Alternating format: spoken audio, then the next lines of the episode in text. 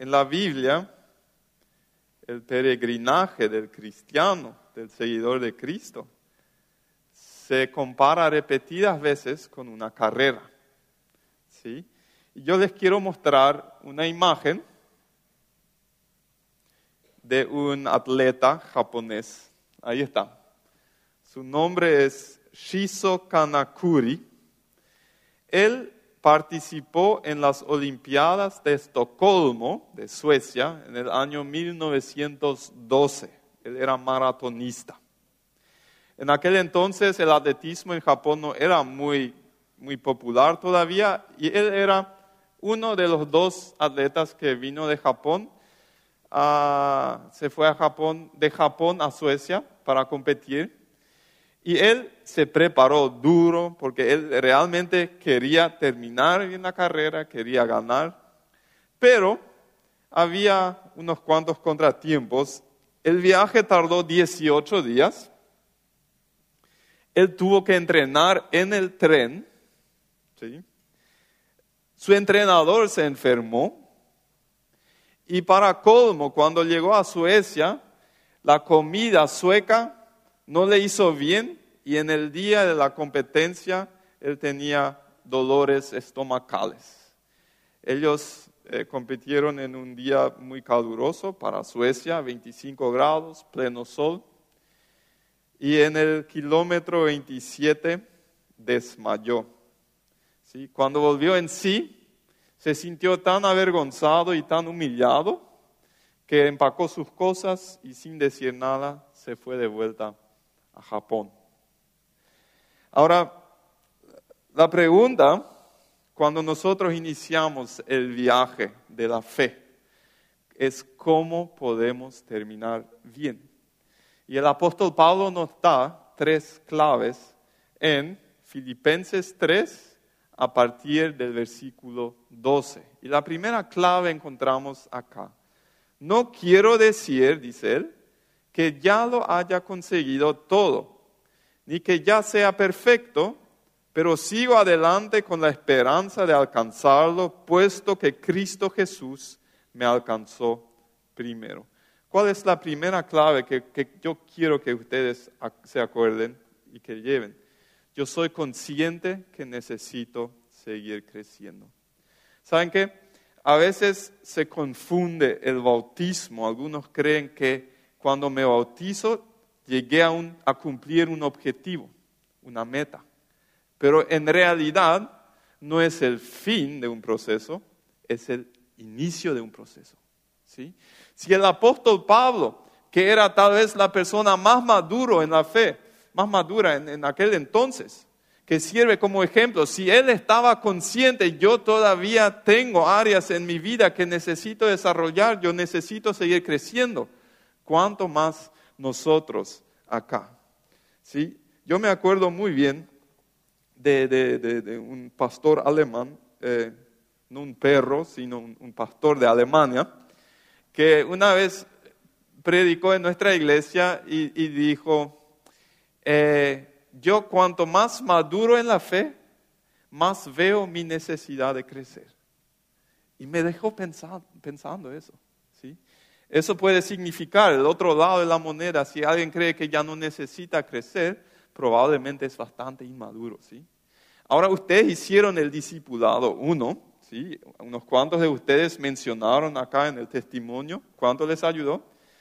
Ahora no termina, ¿eh? Les esperamos, ¿dónde? En el discipulado 2. Así.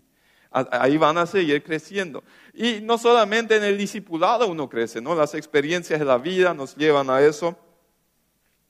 A los que estamos más, tiempo en la iglesia, les quiero preguntar, ¿cómo creciste en la fe en el último año? ¿Cómo creciste? ¿Sos hoy una persona más madura? una persona diferente en comparación a un año atrás? Los que están casados pregunten a su cónyuge. Ellos van a saber perfectamente si mejoraste o si empeoraste. Saben que el, el andar con Cristo, el crecer en la fe es como ir en bici. ¿Por qué? Porque en la bici, o yo tengo dos opciones. Yo avanzo o me caigo. Gracias, Kyle. Yo avanzo o me caigo. Eso de detenerse no existe. Siempre voy hacia el frente o me caigo. Eh, solamente tengo una de esas dos opciones. Si ahora no te llega así rápido la respuesta a esa pregunta, ¿cómo crecí en el último año? Sentate en casa mañana en tu devocional, a las 5 de la mañana le vas a preguntar al Señor, ¿cómo yo crecí? ¿Dónde, me, dónde tú quieres que yo crezca? ¿Sí? Ustedes en el discipulado aprendieron cuál es la visión de nuestra iglesia. ¿Sí? Si no se acuerdan, eliminamos el bautismo que recién hicimos. ¿Sí? ¿Cuál es la visión?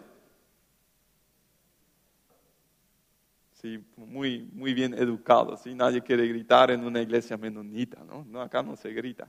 ¿sí? Hacer discípulos que hacen discípulos. Y para eso tenemos un proceso. ¿Cuáles son las tres etapas de ese proceso? Exactamente. Conectar, crecer y compartir. ¿sí? Nosotros acá, nadie quiere estancarse en ese proceso hasta llegar a la etapa de compartir, de multiplicarnos, de compartir nuestra fe en nuestro entorno para que otros puedan llegar a ser discípulos de Jesús. Y si nos, los que quieren crecer en esta iglesia tienen todo para hacerlo. Nosotros los líderes no podemos forzar su crecimiento, pero los que quieren nos ponemos a disposición para los que quieren. Aprovechen todo para seguir creciendo. El segundo, para terminar bien la carrera de la fe. ¿Y saben qué? Iniciar bien una carrera es muy importante, pero hay algo más importante, es terminarla bien. Si inicio bien, pero termino mal, no me, no me, sirvió el buen inicio. Ustedes hoy hicieron un buen inicio así público. ¿sí? Queremos terminar bien. Y para eso, el versículo 13. Hermanos, no digo que yo, me, que yo mismo ya lo haya alcanzado, lo que sí hago es olvidarme de lo que queda atrás. El segundo principio para terminar bien la carrera es yo suelto mi pasado. ¿sí?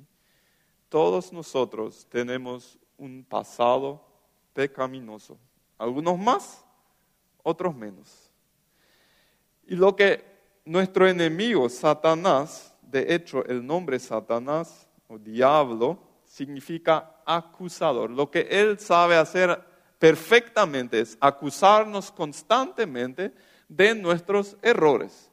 Y él quiere, si yo acá en el bautismo, que, simboliza el bautismo, si yo muero con Jesús y una nueva criatura se levanta, se resucita con Jesucristo. Por eso, eh, debajo del agua y otra vez eh, eh, volvemos, una nueva, un nuevo ser, lo que Satanás quiere es hacernos creer que yo soy todavía el pecado que cometí en mi pasado. Pero eso no es verdad. El día que Él les ponga ese pensamiento en su mente, ah, pero mira lo que hiciste allá, o mira lo que fallaste allí, mira qué mal que sos. Díganle, no te creo más, vete de mí, Satanás. ¿sí? Yo soy, yo tengo una nueva identidad en Cristo. ¿sí? Yo soy santo no porque yo lo merezco por mis esfuerzos, yo soy santo porque Jesús me declara santo. ¿sí?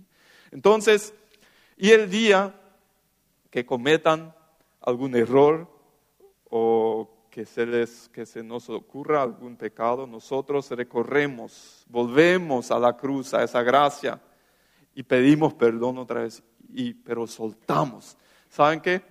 un maratonista que lleva una carga muy pesada, nunca va a lograr esos 42 kilómetros. Suelten esa carga.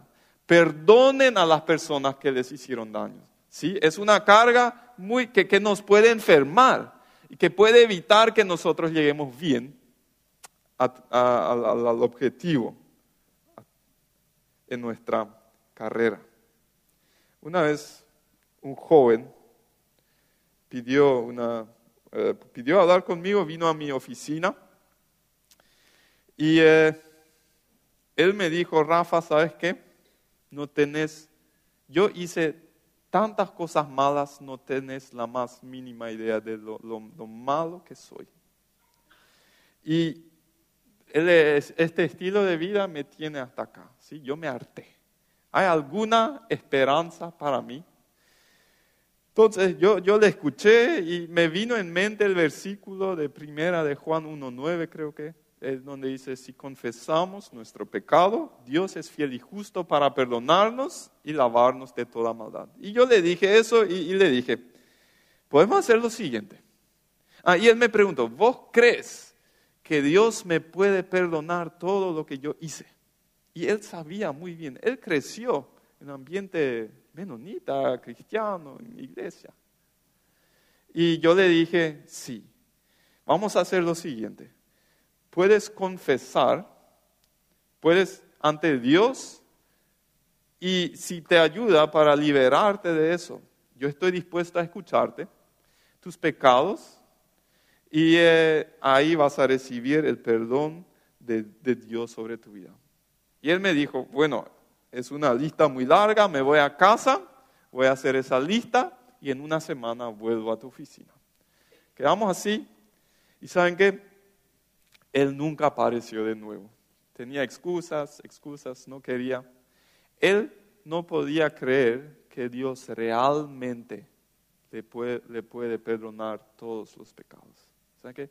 Piensa en, lo, en el pecado más grave que has hecho en tu vida. Hasta ese pecado Jesús perdona. Eso es gracia, no lo mereces. Nadie de acá lo merece. Y cuando nosotros aceptamos esa verdad y se interioriza, se cae así un peso. ¿sí? Somos libres, casi nos sentimos como si podríamos volar. Yo me acuerdo de mi día de, conversión eh, a los 14 años, yo me sentí casi así en yo caminaba así encima del piso, así 50 centímetros más o menos, ¿sí? Así yo me sentía. Cuando el peso de la culpa se cae por el perdón, cuando yo suelto mi pasado.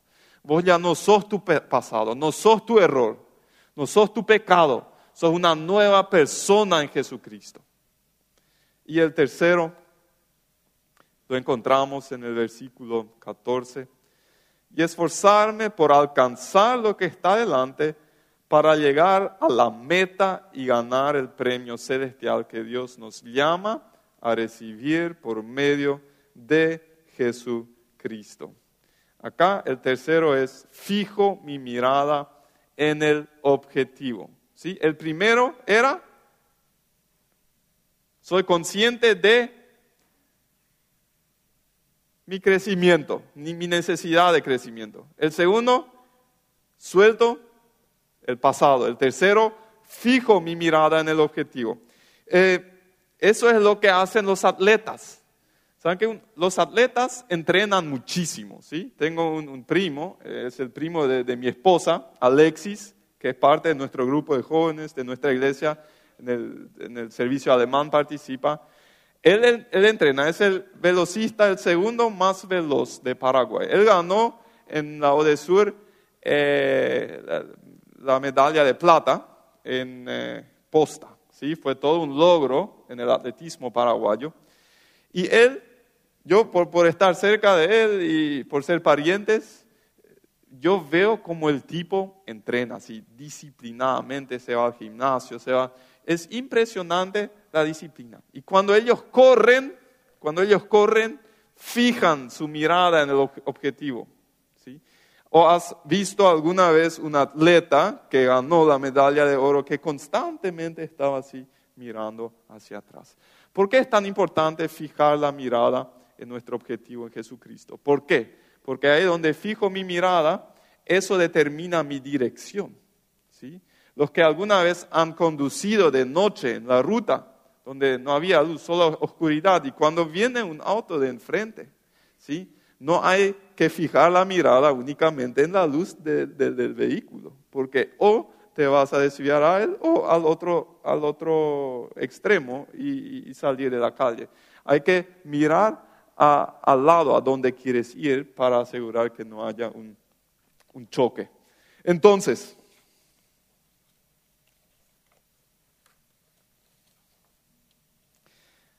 el seguidor de Cristo no corre una corrida de 100 metros. Corremos un maratón. El maratón tiene 42.195 eh, metros. ¿sí? Es una corrida que hay que perseverar. ¿Se acuerdan de nuestro amigo japonés que abandonó a los 27 kilómetros el maratón? En el año 1967, el Comité Olímpico y la TV de Suecia lo invitaron a volver a Suecia, a Estocolmo, para terminar su carrera.